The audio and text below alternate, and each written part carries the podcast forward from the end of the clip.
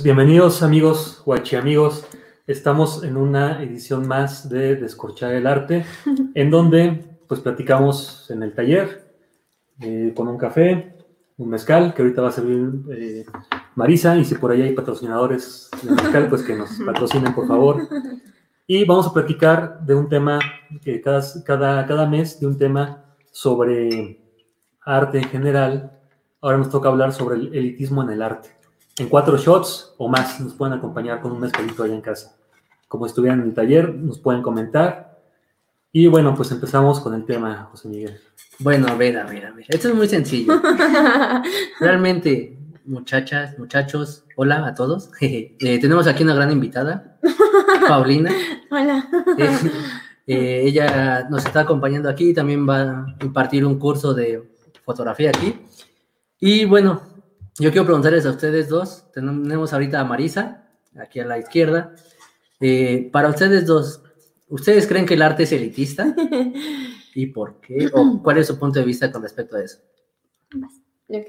Bueno, pues hola a todos, eh, gracias por la invitación. Eh, pues yo creo que sí es totalmente elitista, pienso que sí es muy elitista y bueno, creo que esto corresponde pues precisamente que el arte definitivamente va como con ciertos rubros y a ciertos como estratos de la sociedad. Entonces, por eso yo creo que es muy elitista y porque además se supone que no a todos les tienen que gustar, o se supone que sí, pero pues corresponde como a cuestiones estéticas, sociales dentro de, pues, del campo. ¿Tú qué opinas? Yo creo que en, al inicio del arte, o en la antigüedad, sí era muy elitista por el tipo de clase que podía acceder a él o el tipo de clase que pues pedía las pinturas, ¿no? O la escultura. Y con el paso del tiempo se empezó como a tratar de, pues de cambiar esto, de que fuera más para la, gente, pues es que no, no, quisiera decir normal porque todos somos normales, pero no sé, para todo tipo de gente, exacto, sin importar clases. Y pues creo que todavía seguimos como en ese, en eso, ¿no? Buscar que muchos artistas quieren llegar a, otro tipo de público, pero pues de cierto modo sí sigue siendo elitista. Pero entonces, ¿sí sigue siendo elitista o cuál es la conclusión? Fíjense, yo, yo hace rato estaba entrando en unas reflexiones en el baño, mientras me pegaba un shower, en el cual estaba escuchando, estaba escuchando música eh, de unos amigos, un disco que ellos sacaron apenas. Eh, de hecho, se lo recomiendo mucho. El Padre Ego de Rollo California. Acaba de. Lo estrenaron apenas ayer. Eh, y estaba pensando, la música es arte y la música llega a todos y conecta. Yo creo que son los que mejor han aprendido, digamos, a hacer de lado ese elitismo y en cierta forma acercar a, pues al público, ¿no? Entonces, ¿realmente el arte es elitista como tal? ¿O qué tenemos como concepciones de arte, no? Pero es que hasta en la música también se divide mucho por géneros, ¿no? O, por ejemplo, ahorita muchos dicen, ay, el reggaetón no es arte y te tachan por naco muchas veces. Por bueno, se divide entre cultura Entonces, y alta sigue, cultura, ¿no? Exacto, sigue haciendo esa división que igual existe en el arte. Bueno, es que ya hoy, hoy en día Bad Bunny con su si tu novio no te mama el culo, ya es arte eso, ¿eh? Entonces, eh, no, yo creo que, que, algo que deberíamos de comentar y de empezar también a sacar la reflexión es, digamos, la labor de, del individuo o el productor artístico, ¿no? El creativo.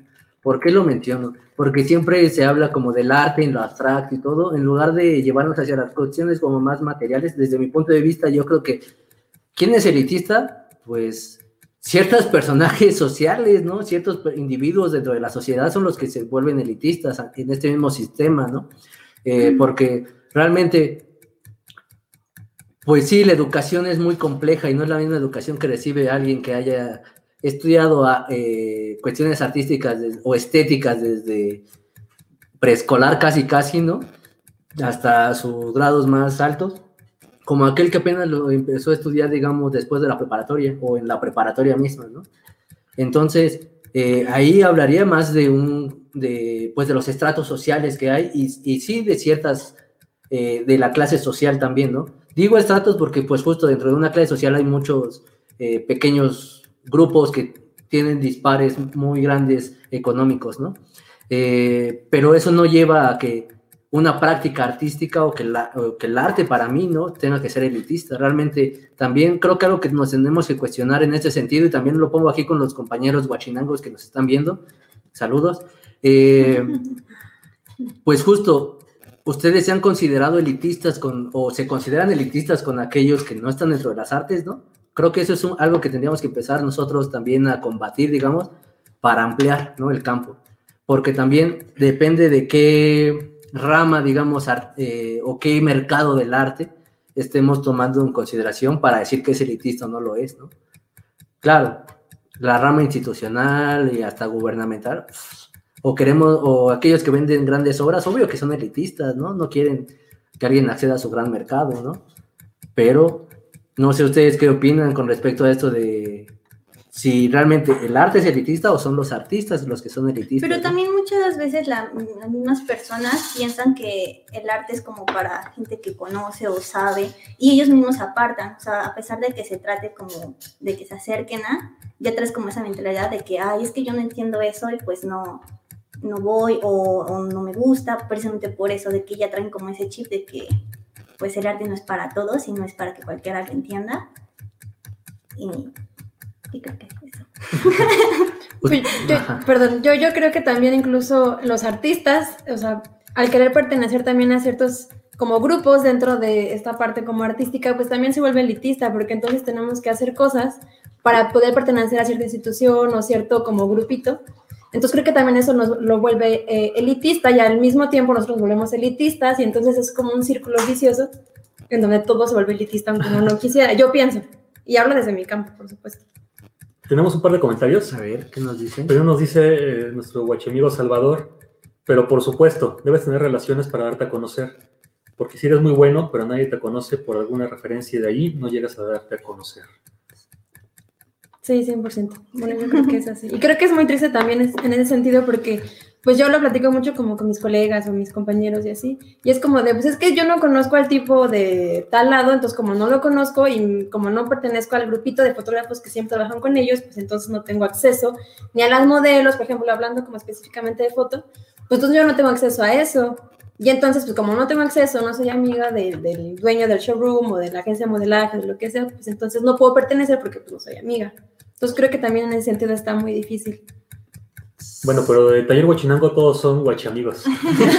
no, fíjate, yo creo que hay algo interesante. Eh, entra esta parte, no solo, o sea, el conocer no quiere decir que uno tenga que ser súper fraterno, ¿no? Eh, digamos. Eh, justo la cuestión de la educación. Ah, es interesante, por ejemplo, cómo institucionalmente a lo largo de la historia se fue creando la educación, ¿no? Para los aristócratas al principio y para el pueblo ni madre, ¿no? ¿Qué sucede? Que también pues había uno que otro que se escapaba y empezaba a enseñar y compartir el conocimiento, ¿no? Y compartamos el conocimiento, guachamigos, ¿no?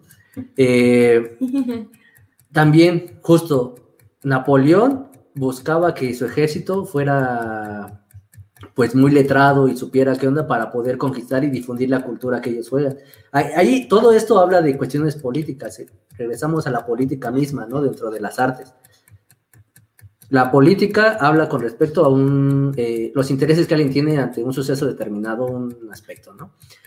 Y entonces, ¿a qué arte nos vamos a dirigir, ¿no? O qué arte queremos, ¿no?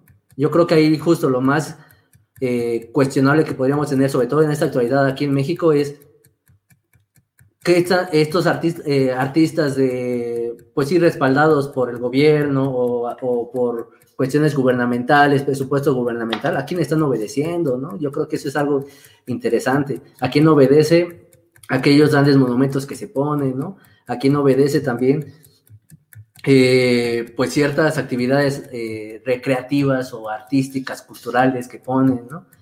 es interesante cómo se juega ahí, ¿no? Eh, pues un juego muy tenebroso entre la política y las artes, ¿no? No sé ustedes cómo ven este nexo entre lo político y lo artístico.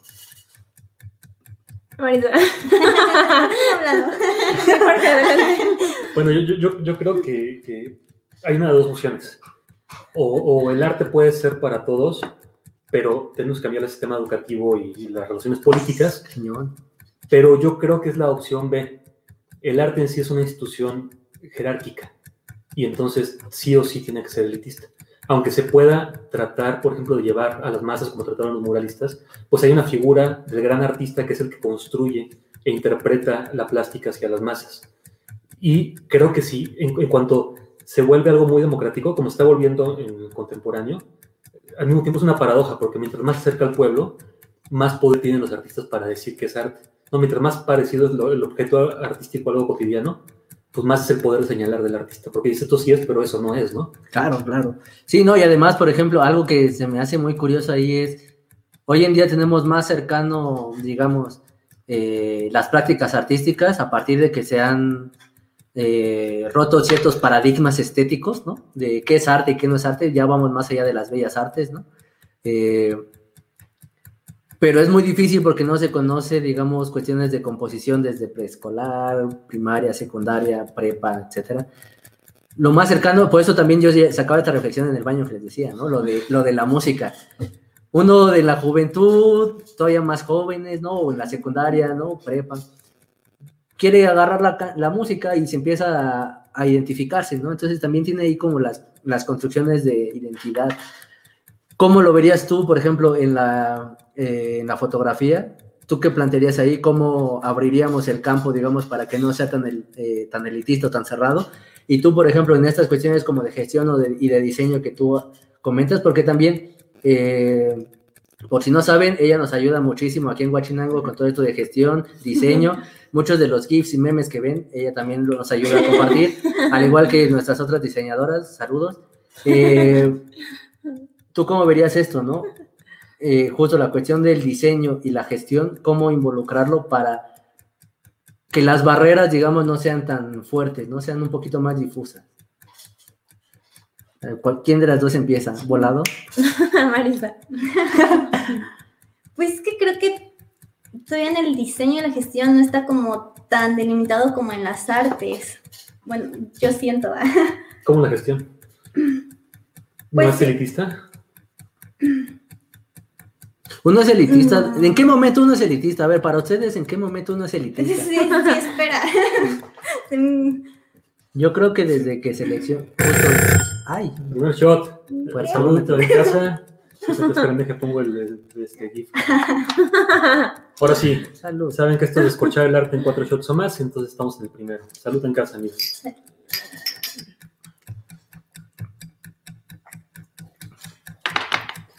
Desde el hecho que uno selecciona se vuelve elitista, ¿no? Desde el, hecho que hay una profesión y necesitas una licencia para ejercer, ya estás. Y el diseño se está democratizando también, porque las herramientas de, manipulación de las imágenes están al alcance de todos. Y el gusto está cambiando. Y me gusta mucho ahora como lo. Al alcance entre comillas también, ¿no? Pero también me gusta mucho como lo, como el, lo naif, ¿no? Como lo. Y ahorita también con las redes, eso de imagen, y creo que ¿Habrá espacio todavía para diseñadores en un mundo de redes donde todos tienen acceso a hacer imágenes? Claro, yo creo que sí. Un tema para otro descorchar. no, no, yo creo que sí, y, no, y lo voy a resumir ahorita. La división del trabajo, justo uno para poder realizar el trabajo de la mejor manera posible se tiene que especializar, ¿no? Y nadie puede ser especialista en todo, ¿no? Solo aquí en Huachinango tenemos nuestros... ¿A qué voy con esto, no? Eh, sí, cualquiera puede hacer una imagen, puede conocer como la superficie de una disciplina, así como yo pudiera llegar a hacerme mi contaduría, eh, por así decirlo, pero no soy contador, no sé hacer muchas otras cosas, ¿no? Así como tu mamá te puede decir, este que te queda bien chido para esto, pero no puede hacer más si te da eh, una infección o algo más fuerte, ¿no? Entonces, siempre la división del trabajo va a existir, porque uno no puede hacer todo y en ese sentido siempre van a existir los artistas, los diseñadores, van a existir eh, los doctores, médicos, enfermeros, saludos a todos que nos están aliviando en la pandemia, ¿no? Eh, pero creo que uno para que deje de ser elitista debe de ser consciente de que está seleccionando y está haciendo como, pues sí, está seleccionando un ramo, ¿no? Una rama, ¿no? Y puede interesar a otros a partir de hacer ciertos comentarios, a partir de que nos compartan en redes sociales, ¿no? Eh, o de que compartamos nosotros mismos, ¿no? Y de que expliquemos ciertas cosas. ¿Tú cómo lo verías en, la fotografía ahora? Pues es que yo creo que en el campo de la foto sí está como es, yo creo que es un ramo, digo, igual que todos, pero como muy competitivo, pero en el sentido como de tenemos celulares y entonces ya cualquiera puede tomar una foto, cualquiera puede ser fotógrafo, y por supuesto, igual me voy a echar como la suba al cuello. Yo me considero entonces elitista porque yo no considero que cualquiera puede ser fotógrafo, ni tampoco considero que cualquiera con un celular puede tomar una gran foto, porque la, la, cámara del celular está diseñada para que tome buenas fotos. Entonces, en ese sentido, pues creo que es difícil como eh, decirle a la gente que, híjole, me voy a poner la suba al cuello. Es que, es que no, yo no estoy de acuerdo que el arte es para todos. Yo no estoy de acuerdo porque tenemos bagajes diferentes que nos obligan a ver las cosas de manera distinta. Entonces, creo que en ese sentido, pues aunque me escuche muy elitista, pues es que sí, o sea, no creo que todos, y yo me incluyo, o sea, creo que hay veces en que no, no entiendo ciertas obras y es porque no conozco, o sea, entiendo la parte como que apela a mis emociones, lo que veo, ya está, pero también siento que necesito cierto bagaje como para poder decir esta foto está buena, o esta pintura está buena, o este mural está bueno, no sé. O sea, creo que en ese sentido está como muy complicado y quería añadir un, como un punto chiquito, eh, que tú hablabas como de la educación y eso, y no sé ustedes qué opinen, pero yo como que crecí en un mundo en donde eh, pues el arte es chiquito, este, ay, te vas a morir de hambre, que no sé qué, o sea, entonces es raro cómo vas creciendo y resulta que el arte pues es muy difícil de, tener como una remuneración económica, pero al mismo tiempo es súper elitista, porque entonces tienes prestigio, pues ya ganas un buen dinero, o sea, me parece como un poco incongruente, congruente, y, en ese sentido, la parte como de, democratizar el arte, en que los museos están abiertos para todos, y, o sea, todo en ese sentido, o sea, creo que está muy bien, pero al mismo tiempo creo que sí necesitamos como una educación general, desde chiquitos, como tú decías, desde bebés, desde como de decir qué es composición, colores, y creo que muchas, a veces muchas, pues muchas veces minimizamos esa parte como creativa y entonces crecemos como, pues así, no sé, yo pienso. Yo creo que la gran diferencia entre, entre esa especialidad por ejemplo, de un contador, de un abogado. Eh, cuando entramos al arte contemporáneo y cualquiera puede ser, cualquier cosa puede ser arte, es que ya no sabemos si tenemos que aprender composición, si tenemos que aprender dibujo, y entonces ahí sí se vuelve como, pues eres un especialista, pero en nada en particular, ¿no? Como artista. Aprendiz de todo, maestro de nada, Yo creo ahí también, me recordó ahorita mucho esto que comentaba Pau, a una frase de Sastre, que decía, somos lo que hacemos, no, somos lo que hicieron de nosotros, ¿no? Algo así. Eh, que se refería a que justo nos construyen desde pequeños y es nuestro deber como cambiar y hacer lo que queremos hacer, ¿no? O sea, lo que estamos haciendo es lo que va a definir lo que somos, ¿no? Eh, a partir de lo que hicieron de nosotros. A eso iba. Mm. Creo que justo, por eso lo ponía como a la reflexión al principio, ¿no? Pues a reconocerse en este sentido como el eh, de que somos elitistas de repente y todo, tal vez no sería como tanto un elite, sino más bien eh, una cuestión como selectiva a la hora de construirse. Claro, yo creo perfectamente y soy muy claro de que si hay ramas artísticas que son muy elitistas, de que si no vas a tal lado, por ejemplo, a una exposición como muy nice, ¿no? Eh, no te dejan entrar, ¿no? Así como también no te pueden dejar entrar a una fiesta de etiqueta, ¿no? Si vas con short y chanclas, ¿no? y entonces, entonces no solo el arte es elitista, ¿no? La sociedad misma nos vuelven elitistas desde pequeños. Y eso es algo que creo que eh, muchas veces no, no, tenemos en consideración, pero eso sí, somos artistas bien eh, sociales, pero no somos capaces de, socializar con nuestro compañero de al lado, ¿no? Y preguntarle qué onda, ¿no?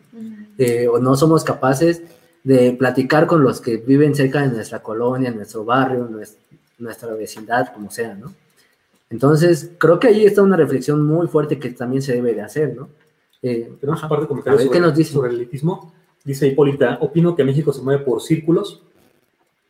Necesitas centrar a un grupo de personas para ser visto. Es muy importante a quien conoces. Bueno, eso puede ser bueno y malo, ¿no? Porque pues hablamos justo de una cuestión comunitaria y social Lo que pasa es que si son círculos cerrados, ¿no? donde no puede entrar la gente, se vuelve una persona elitista. Claro. Si son círculos donde puedes entrar a partir de cierto aprendizaje, cierta voluntad propia, pues puede ser bueno, ¿no? Pertenecer a una comunidad de productores. ¿Qué más nos dicen? Dice Ah, Guillermo Orozco. Orozco, hay un hueco en la educación artística, deberían partirse relaciones públicas en la formación. Pues sí, es súper importante. Pero yo quiero agregar en ese sentido que, que al yo considerarme elitista y estar en contra del, del elitismo también, porque yo no pertenezco a ciertos segmentos a los que tendría que pertenecer. Es como es duro con la burguesía, hasta alcanzarlo. Oye, sí, ajá.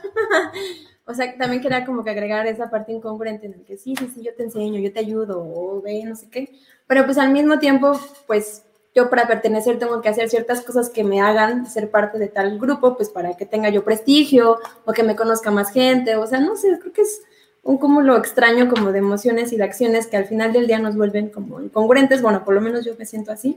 Y ahorita que estaba hablando José Miguel, que me pareció muy interesante, así muy breve, de la parte de, la parte como política con el, como con el arte, no sé por qué me vino a la mente, que por ejemplo en México pues se exponen eh, grandes pues, exposiciones, por ejemplo, de, de, de Mesoamérica, y vean el arte mexica o maya, que no sé qué. Entonces, en otros países podrá parecer que el, el arte es precioso, bueno, que en ese momento no era tan considerado como arte, pero pues de pronto, o sea, como que siento que esa parte en la que otros países nos pueden ver culturalmente como muy vasto de, de- cuestiones culturales, resulta que aquí en México, pues la mitad no sabemos que no se dice aztecas, que se dice mexicas, por ejemplo. O sea, no sé, estas cuestiones Son distintos más bien. son exacto, pero cuando se dirige, cuando se refieren como a los aztecas, mexicas, dicen aztecas. Entonces, no sé, ese tipo de cuestiones me parece interesante como la parte política, que es también incongruente, en donde dan a conocer grandes obras, pero pues aquí en México no tenemos ni idea quién es Kuyush, no sé. Koyoshowski. Ajá. No, sí, está cañón, porque, Sí. o sea, yo creo que tiene que ver con, digamos, eh, los rezagos de la educación pública, eh, y que sí hay argumentos como, es que la educación pública está muy mal, mejor me voy a la educación privada, ok, pero no todos tienen dinero para acceder a la educación privada, ¿no? Y también, la educación privada no en todos lados es la idónea, ¿no? Eh, muchas veces se comercializa con la educación y pues en lugar de que uno aprenda, nada más está comprando un título, ¿no? Y eso está cañón. Eh, y además, justo, ¿qué nos garantiza el hecho de eh, que así tira una escuela, ¿no? Te va a enseñar. Educación está bien cañona. Y desde los sentidos, por ejemplo, institucionales de México, las licenciaturas se han reducido a cuatro años, de a, a tres también algunas, ¿no? Y eso está cañón. Habla de un, eh, nada más donde dice, no, es que ya el ritmo, eh, pues afuera en el mercado ya es más rápido, entonces ya tienen que salir y no sé qué. Pero habla de que no hay una formación correcta, ¿no? Hacia los estudiantes. Bueno, hay que preguntarse a qué sirve la educación. Ajá, exacto. Si va a servir al mercado o tiene, tenemos O una formación. queremos valorar algo distinto de lo que valora el mercado. ¿No? Aquí, miren, tenemos otros que responden a la pregunta de qué es elitismo. Dice Armando López, la definición de élite dice que es un grupo minoritario y selecto. Tal vez cualquiera o muchos pueden hacer arte. Yo creo que todos podemos hacer algo con algún valor artístico. El punto es que no todos van a poder destacar. Solo, va a haber, solo van a destacar algunos y de esos que lo logren sí influye mucho la parte económica, social o hasta de contactos y se comenzaría a volver elitista. Yo digo que le demos like. Todos los sí. Erika dice, el elitismo o la desgradación puede ser un objetivo desde un punto privilegiado. Los medios de producción podrían estar más a la mano de las actividades artísticas. El problema es cerrar los ciclos del arte, por decirlo, no solo de producción, también de reflexión e incluso de venta. Sí, porque además, por ejemplo, cuando uno se vuelve artista y empieza ya a tener, digamos, cierto nivel, pero no se sabe vender, ¿no? O que no, o digamos, eh, no tiene los contactos para venderse. Es tiempo del segundo shot, Ay, dice no, el señor puercrómetro. Muéstralo a la cámara, el puercómetro. Esperen, esperen. Tengo que ver aquí los. Ahí está. Salud en casa. Oye, yo te lo acabé. Ah, sírvele de nuevo. Ah, A sí. Y me paso a mí, por favor. Y bueno, comenzamos con el tiempo del shot número 3. En casa sírvanse un café, un mezcal, Agüita de limón. agua de limón, tequila, lo que les guste más. Y también estaría bueno que nos comenten como ¿Qué otros temas les gustaría que tratáramos aquí? Igual si alguien se animaría como a venir con sana distancia. De hecho, lo de lo del mezcal es para desinfectarnos por dentro. No crean que. No, gracias. ¿Eh? Pues aquí dice Diego, dice Diego Dioser, que quiere escuchar unos borrachos. A ver qué tal se pone. Espérense a shot número 5 para que veamos un poquito borrachos. Sí, es para la desinfección por dentro, eliminar el coronavirus y todo eso. Ahora sí, salud.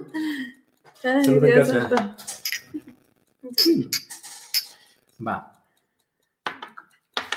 Bueno, les voy a soltar ahí un argumento que A mí me parece complejo.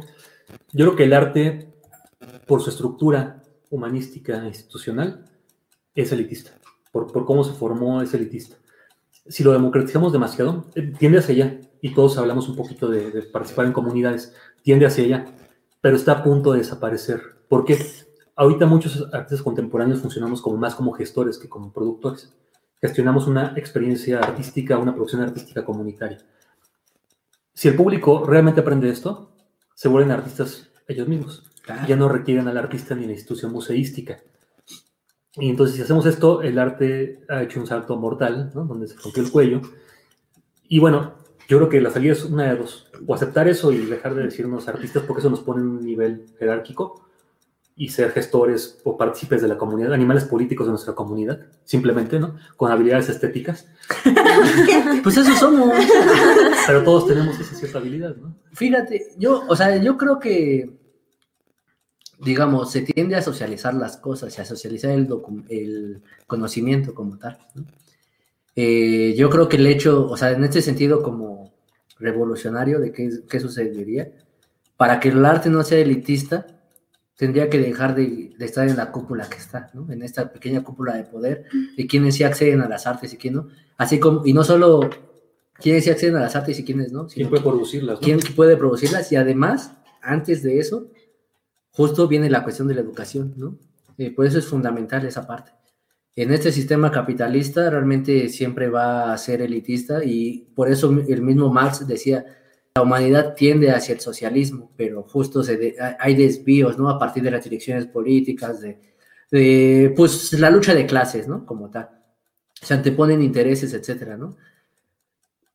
Yo creo que justo, por ejemplo, a, a ciertos críticos de arte no les eh, convendría que eh, la matrícula para las artes se ampliara, ¿no?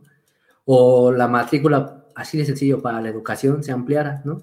Se dice que se va ampliando y poco, pero si vemos en cuestiones de inflación, eh, presupuesto, cantidad de gente que entra a las universidades realmente no se amplía y de hecho creo que este año entraron muy pocos eh, a toda la universidad pública, ¿no? Claro, tiene que ver lo de la pandemia, pero pues ese no es el problema porque aún con todo y la pandemia mundialmente se le destina más presupuesto a cuestiones de guerra que a la educación. Imagínense si todo lo de que se destina a la guerra se destinara a combatir el virus, no tendríamos que estar desinfectándonos por dentro con mezcal y platicando de arte, ¿no? Eh, Claro, ya sería tal vez con un café nada más, ¿no? Eh, pero justo, o sea, esas reflexiones también hay que tenerlas, ¿no? Sobre las cuestiones del poder dentro de las mismas decisiones que, que están dentro de nuestra sociedad, ¿no? Yo creo, y eso ya es como una percepción mía muy propia, que cada quien se va a especializar como eh, en lo que quiera, ¿no? Como ser humano. Justo Rosa de Luxemburgo tiene esa frase de un mundo en el que seamos socialmente iguales, humanamente diferentes y completamente libres, en donde dice, con esto de socialmente iguales, dice que cual- cualquiera puede acceder a lo que tenga derecho, ¿no? Que todos tengamos derecho a lo mismo. Ser humanamente diferentes, yo quiero ser médico, tú quieres ser fotógrafa, tú quieres ser contadora, gestora, tú quieres ser moralista, tú te vas a especializar en eso, yo no te voy a decidir en qué te especializas, ¿no? Pero lo vas a poder hacer. Y poder decidir qué es lo que queremos hacer, ¿no? Completamente. Yo creo que eso es una reflexión muy fuerte que nos hace falta a veces, también dentro de, este, dentro de esta parte de quién está siendo elitista, ¿no? Porque justo el arte es elitista y se le achaca al abstracto de, ok, pero los artistas no decidimos qué es arte, ¿no? O para ti, ¿qué es el arte? ¿De mi arte a tu arte? Pero a ver, ¿para ti qué es el arte? Re- re- re- Nacio, Ay, no, ¿yo qué? ¿Tú, qué, tú qué nos puedes decir con respecto a esto? ¿De qué? ¿De qué? ¿Arte? No, no, de tanto, pues sí, de qué es el arte o cómo ves esta parte de la socialización o la democratización, digamos, de las artes, las prácticas artísticas, ¿no? Híjole, es que, mm, mm, o sea, yo, yo, yo siento que, me, me, me, o sea, es que voy a ser muy incongruente, la verdad. Otro mezcal no hay problema. no, pero, o sea, creo que al mismo tiempo, el que haya museos, pues de alguna forma eso hace que la gente quiera acceder más al arte y que por ende quiera saber un poquito más sobre qué hay en las exposiciones o por qué es importante tal que está en tal exposición, que no sé qué. Pero al mismo tiempo siento que hay mucha gente que yo ya no, nada más hablando como de arte, sino también como de la parte elitista o la parte de estatus que me da ir a cierta exposición o me da, o sea, que nada más tomo la fotito y digo, ay, ya fue la exposición de, no sé, no, no se me ocurre alguien. Y, entonces ya la subo a mis redes y ya por eso yo ya creo que soy este, alguien que sabe de arte, pero en realidad... Ya soy culto. Ajá, sí, o sea, eh, como paréntesis, yo fui un diplomado de foto, y hoy me lo voy a decir el nombre, pero un fotógrafo nos dijo, es que la foto que yo hago es culta. Y yo, ah, güey, o sea, está increíble, pero eso sí es súper elitista. O sea, ¿qué es eso de hago foto oculta, neta? O sea, foto conceptual, foto, o sea, bueno, ya estoy entrando en otros temas, pero, o sea, lo que iba, es que la cara que me ponía. Paréntesis, vayan a ver la charla de sobre la cultura, eh, ¿para qué? ¿no? la cultura, ¿para qué? Tenemos una charla interesante. Y este, ya se me fue la pero bueno, eh, ah, sí. Eh. El fotógrafo que era culto. Pero si vamos a una alta cultura, si queremos hablar un poco de esto, ¿no? Si vas a un museo y, y las exposiciones actuales han explotado eso. Ponen el lugar siempre para la selfie.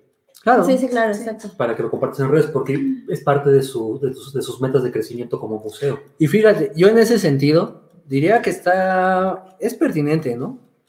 El hecho de que se quiera comercializar, digamos, el hecho de comercializar lleva a socializar también, ¿no? Eh, y es pertinente el, uno con el otro, pero creo que también hay que tener ciertas actitudes moderadas, ¿no? Claro, a veces se vuelven elitistas porque dicen, es que necesitan toda una formación y todo. Ok, sí, es cierto, necesitamos una formación para que se genere una producción artística y estética de calidad, ¿no? Pero, ¿de qué sirve tenerlo mejor si nadie puede acceder a él? Eh, como hoy en día, tenemos los mayores avances tecnológicos de, la historia, pero un virus nos está matando porque justo no se destina la investigación necesaria para combatirlo. Y pudiéramos haberlo combatido desde que estaba en China y no salía y todo, pero justo como se priva, digamos, el presupuesto económico, y ahí entran las cuestiones políticas, pues ya no, no se combate y nos la pasamos nueve meses encerrados tomando mezcal, ¿no? Pero eh, también creo que algo que habría que tener en consideración es esta parte de, ok, la formación va, no van, eh, a, veces aceptan políticas que privatizan, ¿no? Que van hacia la privatización de las cosas y que por ende van hacia ese elitismo, ¿no? En lugar de, no, no vamos a aceptar eso. Es cierto, necesitamos calidad, ser exigentes y todo, pero también necesitamos presupuesto para la educación, necesitamos presupuesto para la cultura, para las artes, que como se comentaba aquí alguna vez con Jonathan, que justo las becas se destinen, digamos, hacia cuestiones más comunitarias, ¿no? De integración social. No sé ustedes cómo ven esa parte, ¿no? Marisa. ¿Cómo Marisa? Marisa, ¿qué nos puedes decir?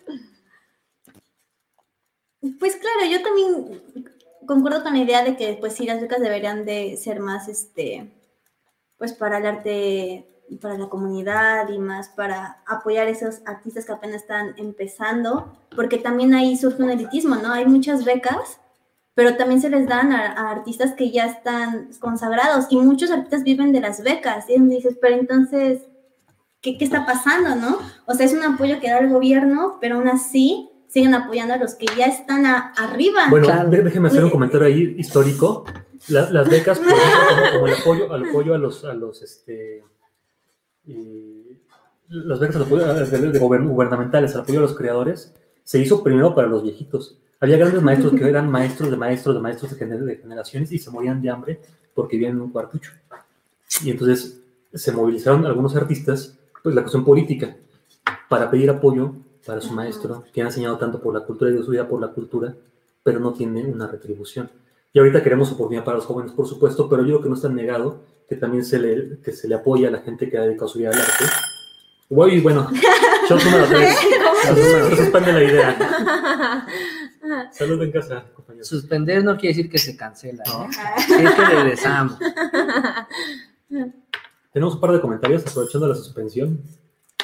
Chan, chan, chan, chan. Nos escribe Ili Cisneros. Hablan de la relación entre arte y la dimensión espiritual humana. El arte ha sido utilizado por las religiones para acercarnos al misticismo, a experiencias metafísicas sublimes.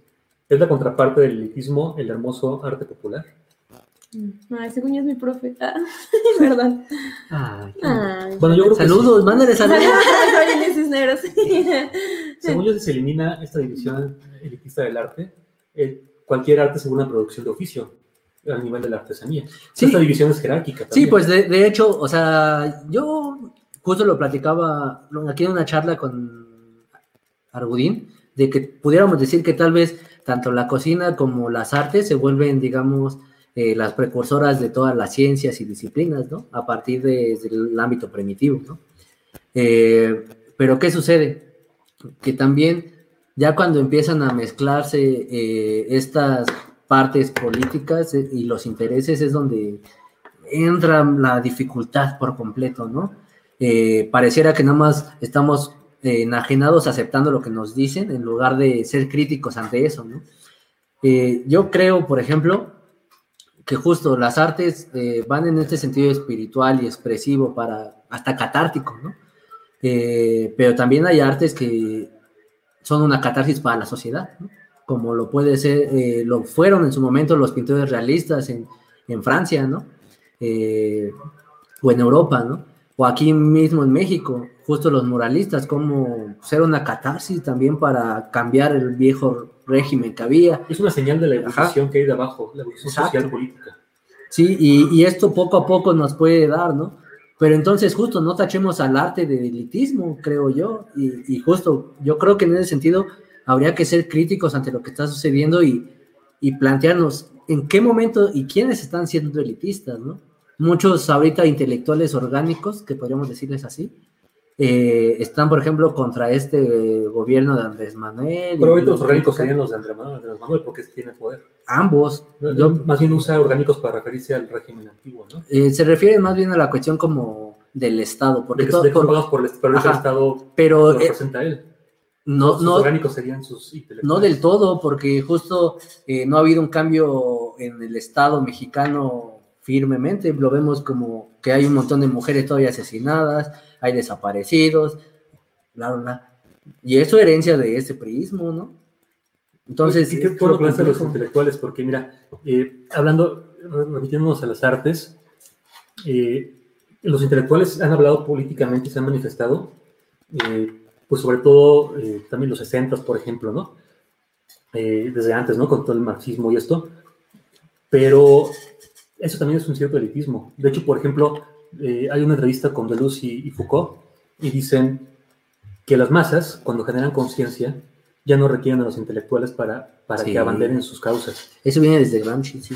Pero entonces, si el pueblo genera conciencia estética, ya no quiere a los artistas para que, para que abanderen. Sí, pues ya se- sería su eh, pasado, ¿no? Todo eso. Entonces somos, somos unos medios para llegar a una democracia estética. Nada más. El arte, como decía Belton Bridge, es el martillo para moldear la sociedad. Ah. O ustedes, para ustedes, ¿qué es el arte? Porque para mí ustedes no son arte. Ah, tienes de. No, es, no es ser. Eh, Es una playera que le compró un amigo que se llama Diego, que están en Funarte. Vayan a verlo, es un proyecto nuevo, muy interesante, en Instagram y YouTube. Funarte. Véanlo, está chido. Es decir, no, no es Avelina, me Mamelina. recuerda a la pipa, de que no es pipa, pero sí es pipa. Y quién sabe, es un conflicto filosófico. Pero bueno, ustedes, ¿qué, qué piensan? ¿Qué nos puedes decir, Marisa? fake. Del elitismo en las artes. Dice, dice Diego Dioser, el intelectual como Mesías que saca de la caverna e ilumina. ¿Será también así el artista? Como un... Abre los ojos. Si tenemos un, tenemos un acceso un poquito mayor a esa realidad, o solo eso es el elitismo, ¿no? Considerar que lo tenemos, pero no. Es que, ¿qué es la realidad? Creo que, ay, Bueno, pero es que, pero es que la cuestión del gusto, la cuestión de la estética surge del de la noción del gusto. Y el gusto tiene que ver con la, con la clase social alta, con la realeza, que de pronto decide hacer sus colecciones y se abren y se convierten en museos. Entonces el gusto lo forma la clase super alta, o antiguamente así lo formó. ¿Se sigue formando así el, el- el buen gusto? Chan, chan.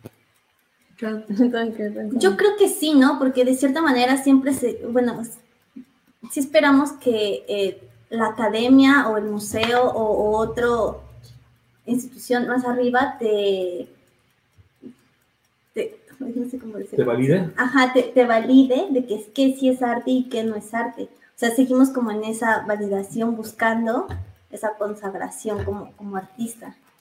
Pero era lo que decía, ¿no? O sea, hay mu- muchos podemos hacer arte, todo el mundo puede hacer arte y puede decir que cualquier cosa es arte, pero necesitas esa validación de, de, un tercero para que te diga, ah, sí, eso lo es. Sobre todo si quieres ganar un dinero de tu, Exacto. Tu claro. statement. Fíjate, perdón. No, no, no, tú, tú, Basta. tú. No, es que nomás era un comentario. La verdad es que justo lo, lo he estudiado muy poco. Eh, lo platicaba con un amigo que se llama Paco, saludos. Eh, que habla acerca de cómo el artista vuelve su obra de arte una mercancía de intercambio. Y realmente hoy en día volvemos muchas cosas mercancía para eh, tener un intercambio y poder generar algo. El mismo, y justo de, eso es una connotación como muy marxista, de que el dinero es una mercancía muy socializada que se vuelve un tipo de cambio con alguien para ya no recurrir a, pues, al trueque de antaño. o es un. Tenías que encontrar qué quería la persona para poder troquear, ¿no? Ah, ok. Bueno, eh, un poco haciendo referencia a lo que decía Marisa.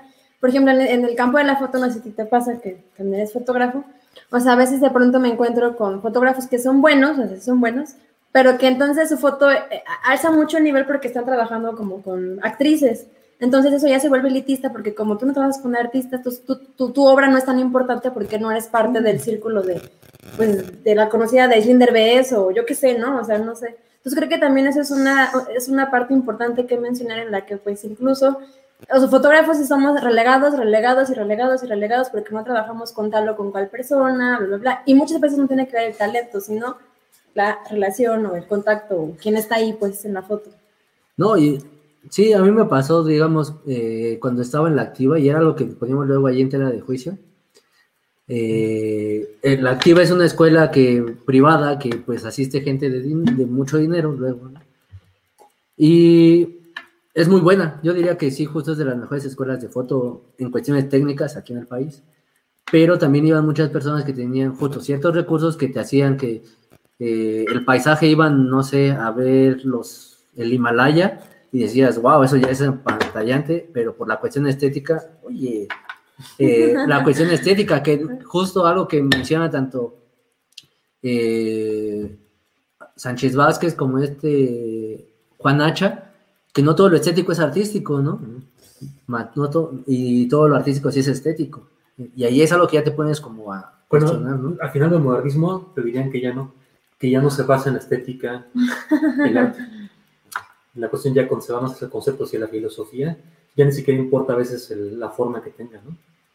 Ahí entonces, ahí está interesante que está pasando, No. ¿qué diría? Es que, por ejemplo, lo que, lo que hablan en ese sentido, ya lo que, por ejemplo, Sánchez Vázquez hace una segregación, ¿no? O más bien una división, lo estético natural, lo estético artístico, lo estético social, creo, no me acuerdo. intelectual también debe haber Ajá. ¿no? Sí. eh, y entonces, ¿a cuál nos vamos a referir? Lamentablemente, justo cuando, cuando por la formación que recibimos desde niños, dices, es que eso no es estético, eso no está lindo, ¿no? Cuando ya hay toda una carga sobre ese concepto que están diciendo, Claro. pero no lo es. ¿no?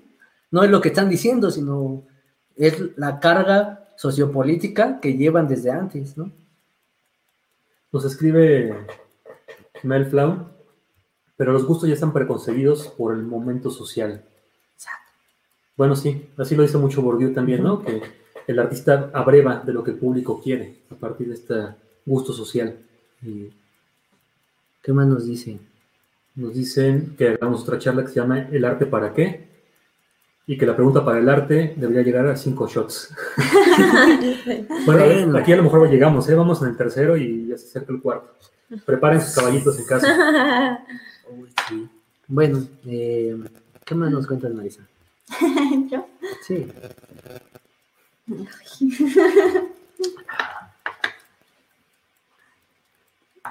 Bueno, pero sí, sí- sí requiere ir al Museo de Arte Contemporáneo, sí requiere una cierta estudio previo, ¿no? Y, y yo creo que el otro día platicábamos con, con esta Violeta Celis, que for- forman los enlaces, que son los que nos explican en el museo. Saludos a los amigos del, del MUAC. Este, Vayan a ver eh, esa charla, está bien chida. Está interesante también, lo tenemos ahí en YouTube. Eh, al mismo tiempo dicen que el arte es para todos, que todos pueden disfrutarlo y que, que todos tienen un conocimiento que les permite interpretar cosas muy interesantes, pero al mismo tiempo ponen intermediarios. O sea, es un poco paradójico, ¿no? Pero además también explica qué tipo de intermediarios, o sea, no cualquiera, te dicen que son alumnos de la universidad y no siempre artistas, o sea, puede ser un contador, puede ser el abogado, y muchas veces las personas sienten más empatía de relacionarse con ese tipo de personas, de que pues yo siento que de cierta forma lo ven como un igual y, y te atreves, ¿no? A preguntar, a socializar y, y pues a dialogar. Y era lo que también comentaba. Y genera una, una relación social, ¿no? Incluso de amistad, dice, incluso se dan con un café después, Sí. que a veces es más importante que lo artístico, dice.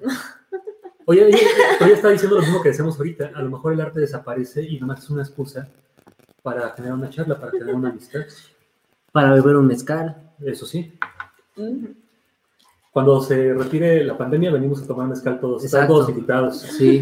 Tenemos que eh, continuar con lo del aniversario, a ver si ya se puede hacer algo presencial, en el cual ya nos puedan visitar y si existimos, si somos físicos también, materiales, ¿no? Llegó el shot número 4. Ay, no, no.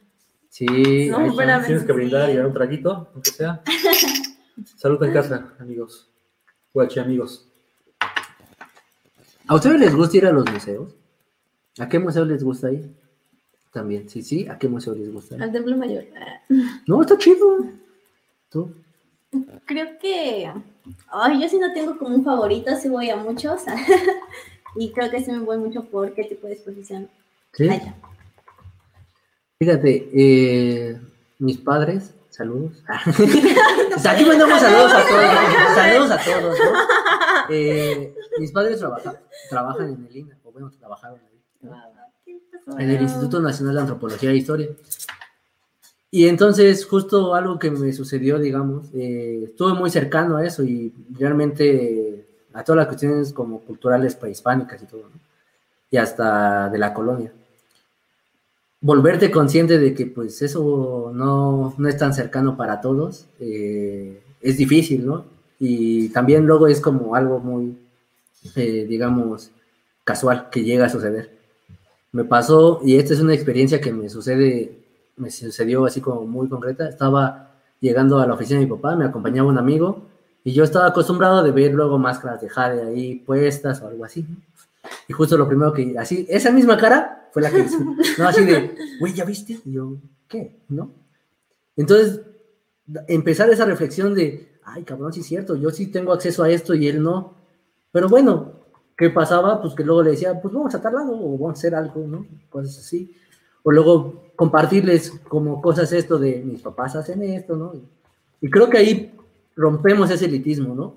Lo menciono así como en ese sentido de en qué momento podríamos romper el elitismo, ¿no? Eh, y que ya la cultura no sea tan cerrada, eh, o lo que entendemos como cultura, ¿no? Lo que entendemos como arte, ¿no? Como historia, etcétera. Porque también lo que entendemos como arte responde ciertamente a una visión de la historia, ¿no? Y eso está bien cañón. Eh, bueno, nada más lo comentaba. Y, y me gustaría saber, en ese sentido, ¿por qué les gusta ir al Templo Mayor? ¿Por qué les gusta ir, por ejemplo, de pe- qué exposición te llama a ti? ¿Por qué la seleccionas? En ese sentido también va de, pues, hacia dónde estás definiendo tú, tus preferencias estéticas, ¿no? Sí, sí, claro, claro. Bueno, yo en ese sentido, por ejemplo, tengo un amigo que igual trabaja en Templo Mayor, así me cae súper bien, lo quiero mucho. Súper inteligente, se llama Rodolfo. Saludos. Saludos, Rodolfo. Rod, Rod Aguilar. Este, y, y por ejemplo, en ese sentido, creo que también, justo como dices, cuando rompemos un poco esta línea de elitista o, o exclusiva, es justo cuando tratamos de compartir pues lo que hacemos, ¿no? O el acceso a ello. Entonces, Eh, este, Rodolfo varias veces fue al Templo Mayor porque él me dio como una visita guiada, no sé qué. O sea, otro rollo. Entonces sabes mucho más cosas de las que no puedes ver en libros porque de pronto igual y no tienen esa información, no sé. Entonces creo que también va unado como la parte educativa, en donde creo que por una parte alzamos la parte occidental, pero la de México pues no tanto. Y eso creo que también se vuelve elitista, súper elitista. Y, y en ese sentido, bueno, pues me gustaría ese museo porque tiene que ver con lo mesoamericano, me encanta lo mesoamericano. Y este, y bueno, así, ¿no? Entonces, rápido como paréntesis, ahora que fue lo de la, esta press photo, ahí en, press photo. Ajá, esa en Franz Mayer, este, hablando como esa parte de museos, yo creo que, la verdad es que me, me llevé muy mal sabor de boca, no me gustó, el, el, más allá de la, de la instalación, yo no sé de museografía, pero me parece que igual por el presupuesto, no sé, pero creo que muchas de esas fotografías o imágenes, al estar en algún museo, hacen que tú veas, digas, wow, qué fotaza, no sé qué. Pero muchas veces yo creo que no es cierto. Creo que a veces tu foto, o sea, yo creo que la foto tendría que ir más allá de, del, o sea, tú la ves y, bueno, sé que soy un poco purista, pero la ves y te comunica algo y entiendes y no sé qué. O sea, no necesitas tanto conocimiento como compositivo para poder apreciar una buena foto. Sin embargo, esta nueva idea de imagen conceptual en la que pues solo ves el vasito y ya, y entonces tienen un statement o un como discurso en el que tienen que explicar por qué está la fregada esta y resulta que es porque la señora tenía cáncer y dejó su vaso ahí, ¿no? O sea, me, me parece que hay también un, un, como rompimiento en el que sí está la parte estética, pero también la parte conceptual que no entiendes nada, pero pues bueno, ahí está la fregada, esa cosa que te avala de que eres buen fotógrafo o bueno, de que... Estás en un museo, te está legalizando. Ajá, ajá sí, exacto, exacto. Y ya sé lo que decís. pues el museo valida lo que muestra. Pues yo creo que sí. Ustedes valídenos, nosotros buscamos su validación por medio de seguidores. Compartan. Así como lo hacen todos los influencers y youtubers, pues sí, ¿no? Pues nosotros somos descartistas. Solo queremos, solo queremos tomar mezcal. Sí. Bueno, aquí tenemos más comentarios, amigos. Eh, dice Armando López, consideren también que hay muchos niveles de élite. Por ejemplo, puedes formar parte de la élite a nivel estatal y después a nivel nacional y después internacional o alguna otra división semejante. Entonces no solo puede ser élite o no élite, sino sus diferentes escalas de grises. Claro. Niveles de influencia también, ¿no? Uh -huh. Claro. Dice Hipólita Moreira que va al Munal. Eh, Daniel Vázquez dice que creo, creo, que tendríamos que trabajar por un mundo donde todos podríamos ser artistas, intelectuales, etc. Pero entendiendo que no todos lo van a elegir como camino. Habrá quienes tengan mayor facilidad para expresar y entender el contexto mediante el arte, las palabras, la lógica o la locura. El problema es lograr compartir nuestro trabajo y saber sin que eso nos posicione encima de quienes no han accedido a los mismos. Sí. Fíjate, regresando a esta parte de, de las reflexiones del baño, eh, es bien curioso, ¿no? Porque, por ejemplo, los, mmm, los músicos, y a mí me ha tocado convivir con varios, ¿no? De hecho, a mí me agrada mucho la música y todo. Pues no, digamos, no se ponen todos, no diría que me, la mayoría no se ponen en ese pedestal de, oh, soy el artista, ¿no? Eh, uh -huh. Los que llegan a ponerlo ahí, luego es el círculo que está. En algún momento me tocó eh, encontrarme con Rocco de la maldita vecindad, que es súper conocido, y él súper relajado, ¿no? Los que estaban a su alrededor eran los que eran mamilas, ¿no? La neta. Eh, o también, eh, por ejemplo, en un, un, concierto de unos amigos yo les fui a tomar fotos y coincidimos con los del Gran Silencio. Los del Gran Silencio son la onda, ¿no? Son bien chidos. Eh, pero su, su, staff se ponían súper broncudos, ¿no? Entonces también es la actitud que uno tiene ante la vida, ¿no?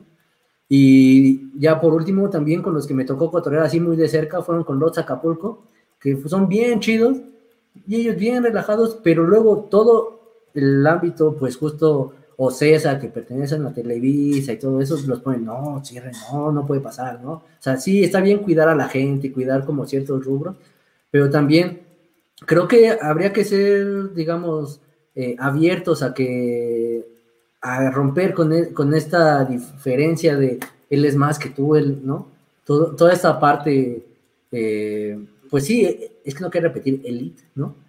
Eh, cuando muchas veces uno no lo es, ¿no? Uno está alejado de eso. Claro, una cosa es eh, guardar respeto, acercarte y todo, y otra cosa es ya sobrepasar, ¿no? Que también llega a suceder y por eso pues, todos los artistas, músicos, escultores y todos pueden, pues son personas y se pueden molestar por cualquier cosa, ¿no? Pero también hay ciertos beneficios que perderíamos, ¿no? Si se pierde esta cuestión de la élite en el arte. Por ejemplo, eh, pues equivaldría a, a, cualquier otro oficio, ¿no? Al zapatero, al herrero, este, ¿no? Al orfebre. Y entonces, pues ya no puedes vender una pintura en 100 mil dólares, ¿no? Puedes venderla, pues, a partir de los materiales y un gasto del trabajo se perdería cierto. pero también eso, eso sucede con las marcas, por ejemplo, eh, una bolsa Luis Butón, cuánto cuesta, ¿no? Y yo no dudaría que lo haga, que hagan con buena calidad de materiales, etcétera, pero lo que están vendiendo o comprando ahí es la marca o un iPhone, ¿no? Pues el iPhone de plano te dice, ¿no? O sea, no es el celular, es la marca que te valida que eres, pues acá, otro pedo. ¿Te eso? ¿Eres otro pedo? Ajá, sí. bueno, si compran arte en Huachinango son otro pedo, ¿no? sí. Exacto. No cualquiera, ¿eh? Son los chidos. Así, así lo vamos a dejar. La categoría va a ser, no van a ser elite, van a ser los chidos. También pueden venir a dibujar los sábados, ya se reabrieron las sesiones con su cubrebocas y también son chidos. Y también para mencionarles que tenemos ahorita abiertos unos workshops, de uno de fotografía. ¿Quieres darle comercial? Bueno, sí, sí. Bueno, yo, yo hago foto de moda editorial, no que nos confundan, porque bueno. Este, y bueno, pues si están interesados, va a haber maquillista, stylist, el proceso creativo y postproducción sobre selección de imágenes y de modelos. Entonces, pues cualquier tipo de público. Y el otro, y el otro workshop es sobre retrato igual, pero con flash, ya usando equipo de iluminación, todo eso que a muchos se les complica, para que sepan cómo pues exponer, cómo manejar la iluminación, recrear cierta atmósfera, ¿no? También tiene esas partes de preproducción y postproducción, ¿no? Y son totalmente presenciales, el de José Miguel. Ah, sí, cierto. El de Pau, la mitad y la mitad. Y pues síganos aquí en Huachinango. Ah. No sé. Yo quiero agregar algo eh, respecto a lo que estamos hablando. Por ejemplo, el, papel, por ejemplo, del artista en que pues está buscando ser parte o pertenecer a ciertos como grupos en donde, bueno, eso lo vuelve elitista, pero al mismo tiempo creo que hay muchos artistas o pseudoartistas o no sé cómo llamarlos, que pues en realidad eh, hacen arte pensando en a quienes les van a gustar, que no es lo mismo que tú te identifiques como artista con lo que estás haciendo, que creo que es muy diferente a hacer arte pues para que te guste a ti y tú me des, des el acceso a exhibir en tu museo o lo que sea. Entonces, en ese sentido, creo que también es muy importante la congruencia personal como artista con lo que hacemos con, eh, pues quizás solo querer vender por, pues por vender obra y ya, ¿no? Bueno, eso es lo que quería mencionar. Bueno, eso, eso pasa mucho, fíjate que pasa mucho en artes. Yo creo que en general los artistas que yo conozco de la Facultad de Artes buscan esa autonomía de su discurso, ¿no? Esto es lo que yo quiero decir y lo defienden y a veces se ve como malo que un cliente te pueda, o un concurso te pueda manipular o, cambiar tu discurso, ¿no? Yo en el sentido, como soy muralista, creo que construimos el discurso entre todos, entre la comunidad, entre el artista, y a algunos se les hace chafa eso, que alguien te pueda que te pueda guiar, ¿no? En tu, que te pueda cambiar tu concepto. Pero siempre te guían, ¿no? O sea, siempre te guían, porque igual quieres entrar a un tipo de museo y eso, porque igual entre museos hay como las diferencias, ¿no? Y creo que lo veamos en la... También las becas. Exacto. Y, y te adecuas a lo que te están estableciendo para llevar tu proyecto. Entonces, dices, ay, sí, la libertad creativa y lo que haces, pero de cierta forma sigue habiendo alguien que te pone unos lineamientos. A lo mejor lo mejor es ponerlo en explícito. ¿A quién estás sirviendo con tu discurso? No, y, yo creo que también ser sinceros y claros, porque por ejemplo, el algoritmo de Facebook aquí nos está guiando de repente a qué grupo o, qué, o quiénes nos estamos dirigiendo. Aquellos que nos siguen son bien chidos, ¿no? Aquellos que no nos siguen, pues bueno, son buena onda, ¿no? eh, síganos para que sean chidos, ¿no? Eh, y justo, yo creo que va justo en, las cuestiones de los intereses económicos que a veces ahí están inmersos, ¿no? Eh, ¿Por qué, digamos, el algoritmo le da prioridad a algunos y nos pone a competir? Porque, pues, es lo que le deja dinero, información eh, y algo, un secreto para ustedes. Las redes sociales venden información a grandes empresas, a todas estas transnacionales y todo, y así es como sobreviven, ¿no? Entonces, eh, tampoco crean que son súper chidas, más o menos, ¿no? No como nosotros, eh, pero... No como nosotros, acérquense aquí a Taller Guachinango, aquí somos más chidos.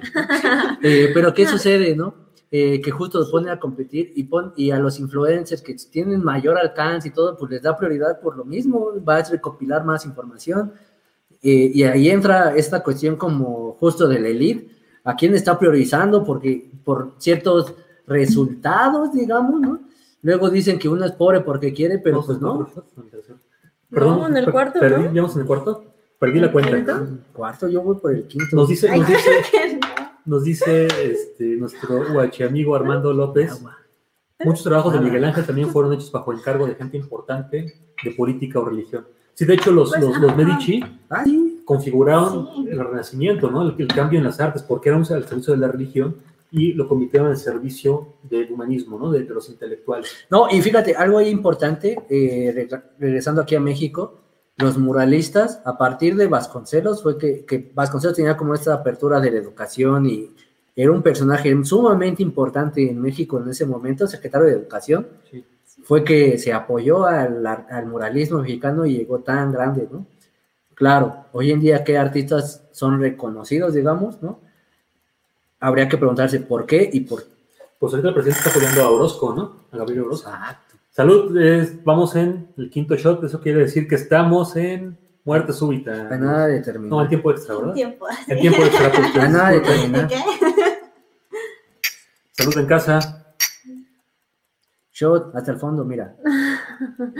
Aquí ya está un poco borrachos los guachamigos, pero No, dicen que no.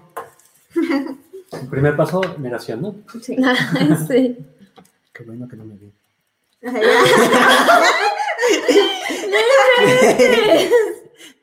Eh, Bueno. ya. Un shot de, de agua pura. Ya nos estoy trampa aquí. No, pues es que no todos bebemos. Podemos decir sandeces sin beber a fuerza, ¿no? Y, por, y no por eso, ya ven que no somos elitistas, pueden convivir con nosotros tomando agua, café o algo así. Pero no, Eh. no productos lácteos.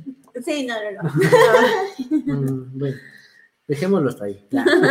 Y bueno, también eh, me gustaría comentar el- la siguiente charla que vamos a tener la próxima semana, el siguiente evento. eh, va a ser un versus sobre Derechos de autor contra libertad creativa. quiénes van a estar. Está interesante. Sí, ¿A quién invitaste, Marisa? bueno, tenemos por un lado de derechos de autor al director del SOMAP, que es Paul Achar.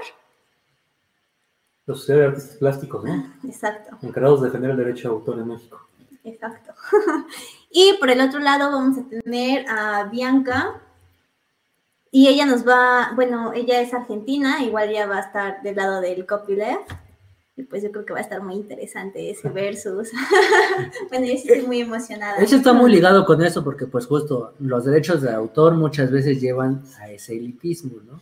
Y a esa diferencia. Y creo que en el, en el arte contemporáneo, creo que ahorita es muy importante, ¿no? Esos derechos. O sea, ya llega un momento en que es más importante el artista que la obra. Y dices, oh, ¿en qué momento?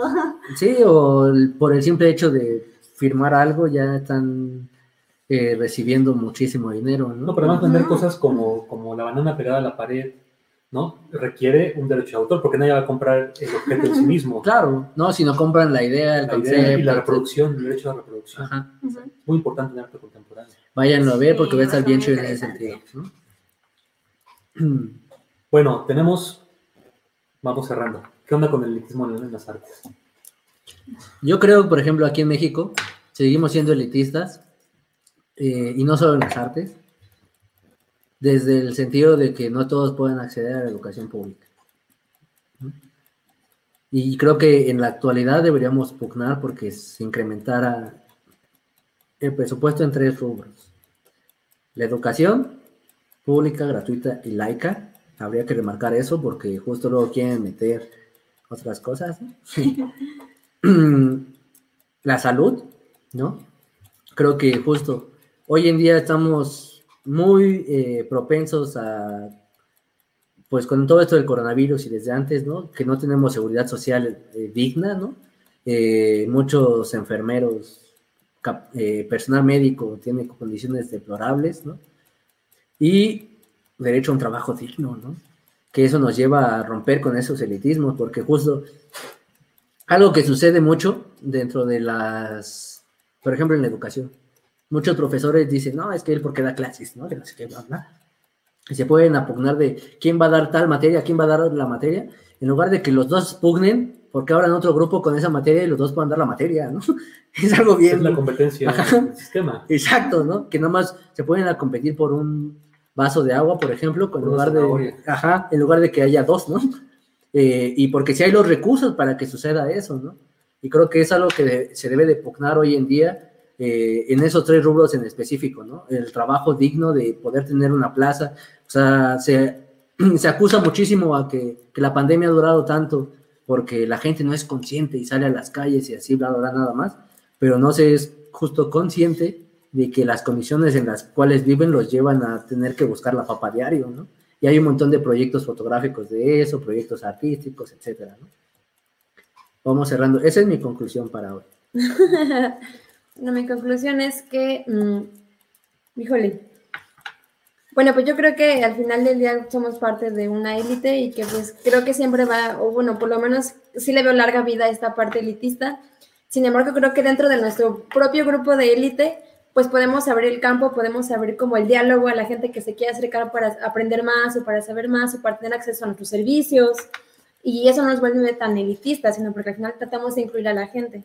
Que creo que eso es lo que me parece importante. Sin embargo, pues yo pienso que no podemos dejar de no decir que somos artistas, porque eso entonces ya rompe como esta parte en la que todo cualquiera puede ser artista, yo considero que no.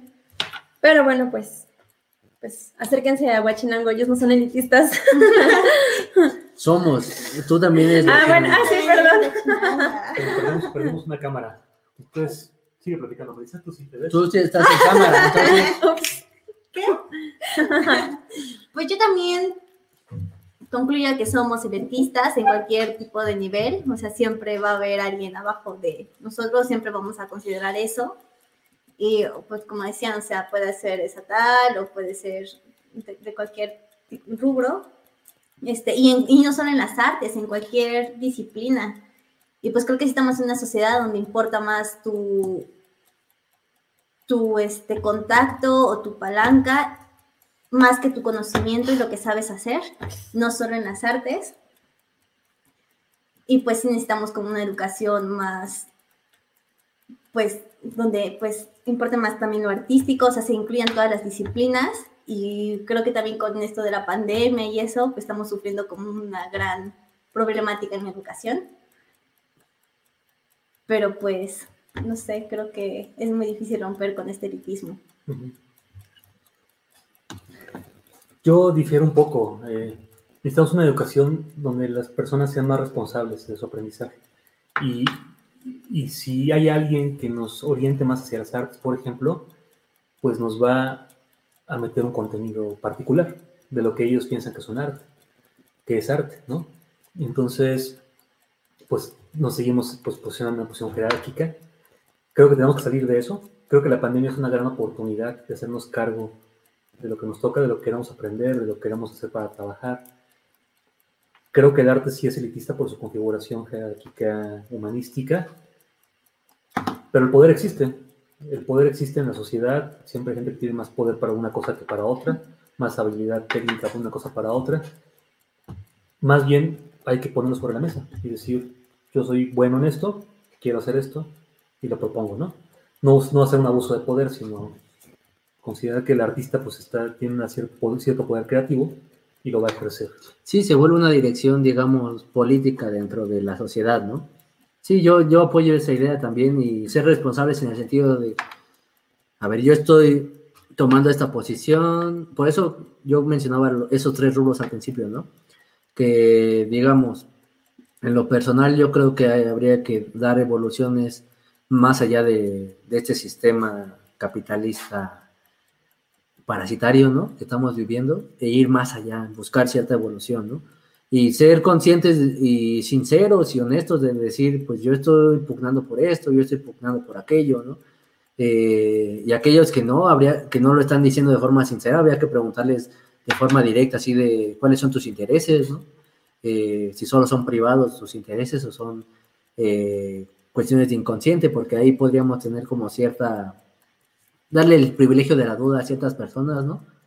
Eh, y ah, en ese sentido yo creo que ser responsable sobre lo que uno está, la posición que uno está tomando, lleva a que el problema no sean las jerarquías, sino más bien la, dirección que se está tomando como tal, ¿no?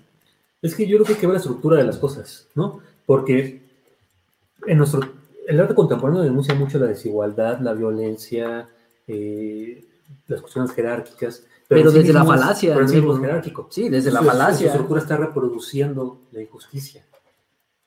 Entonces, ¿cómo, cómo cambiamos la estructura de la, de la repu- de la producción artística para no reproducir las- la- esto, que, que no, esto que no queremos reproducir? ¿no?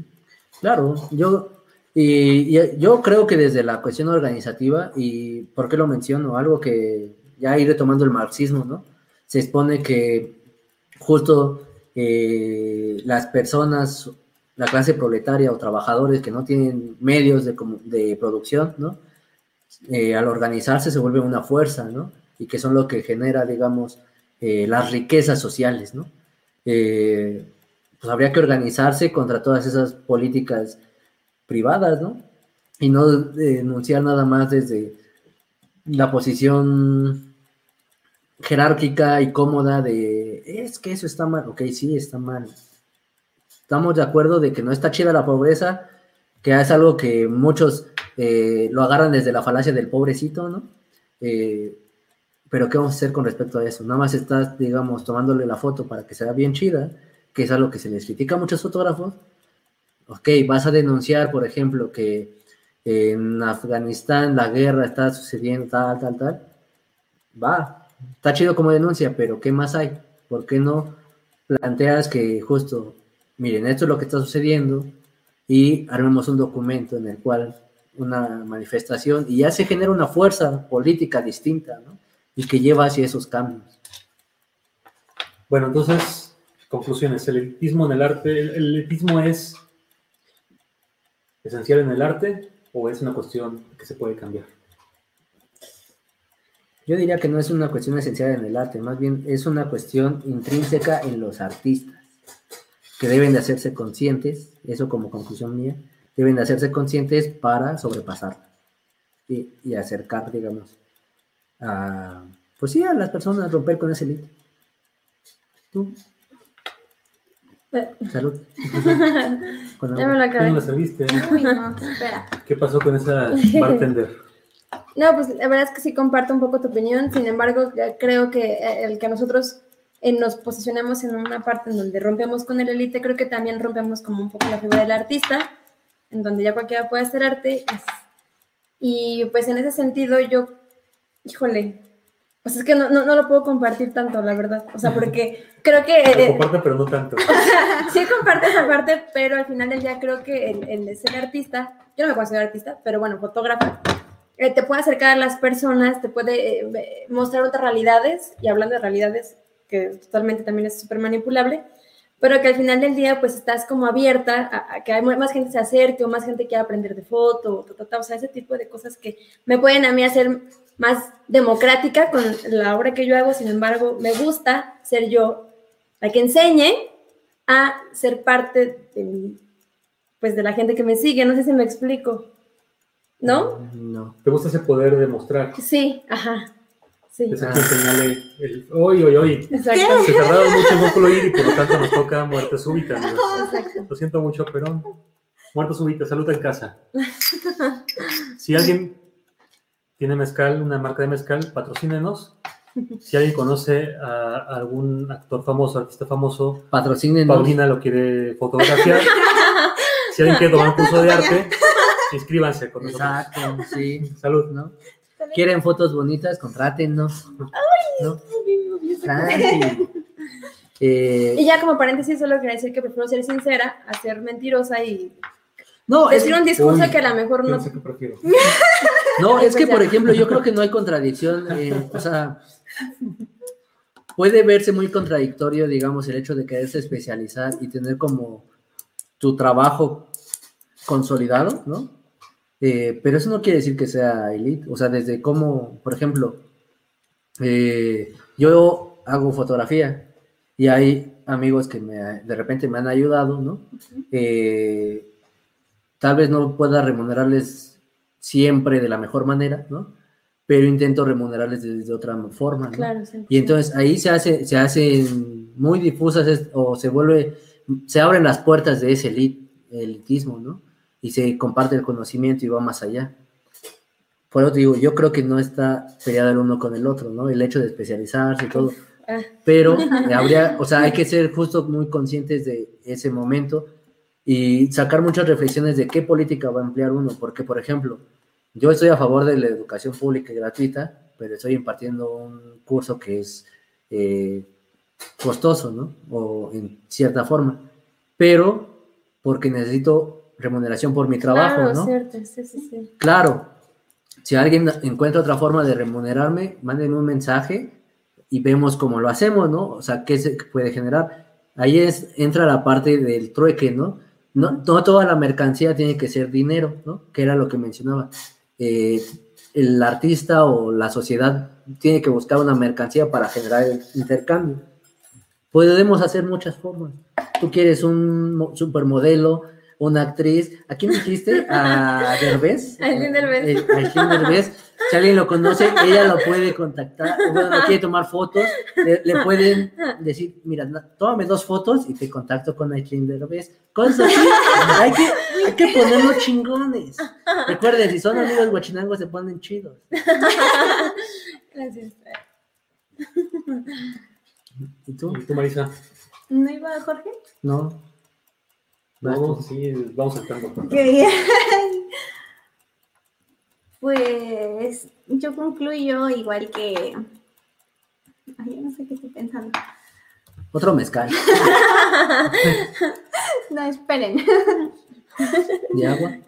Bueno, ya. No, aquí la tengo, aquí la tengo. Este, ¿Es fundamental el elitismo en el arte o se puede evitar? yo creo que no es fundamental. Y aunque lo queramos evitar, sí está. O sea, de una u otra forma va a estar presente. Y ya. Ah, concreto. Ya Muy que bien, punto. Muy bien, muy bien.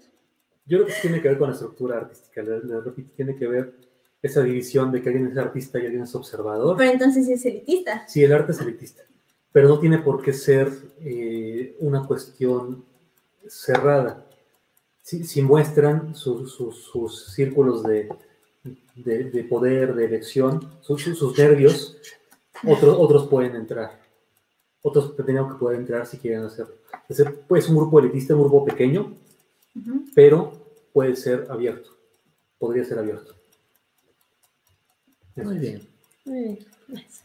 Y ustedes, dejen esa reflexión. Para ustedes, el arte es elitista, los artistas son los elitistas. Podemos dejar de ¿Quién ser elitistas. ¿Cómo está todo eso? Y también díganos qué más quieren que platiquemos, eh, qué- más quieren que invitemos, que nos acompañe. Y bueno, este pues. Síganos en redes sociales. ¿Cómo apareces en redes sociales? Eh, bueno, estoy en Instagram como arroba pau, w, eh, guion bajo, negrete, y como Pau Negrete Fotografía en Facebook. Y creo que Armando, el que comentó mucho, es un amigo mío, así que saludos a Armando. ¿Tú? Yo estoy igual en Instagram como arroba marisa18 y ya. ¿Tú? Mira, Yo soy Jorge Tanamachi, estoy aquí en Huachinango y pues los espero cuando quieran visitarnos. Bueno, yo soy José Miguel Silva, estoy como José Silva 3001 en todas las redes sociales. Y pues muchas gracias. Los esperamos el próximo viernes con nuestro versus derechos de autor contra libertad creativa. Inscríbase a los cursos. Ah, sí, también inscríbanse a los workshops. Mañana igual tenemos sesión de dibujo por un costo mínimo de 100 pesos. igual con todas las medidas de seguridad. Ya, cuídense mucho y tomen descanso.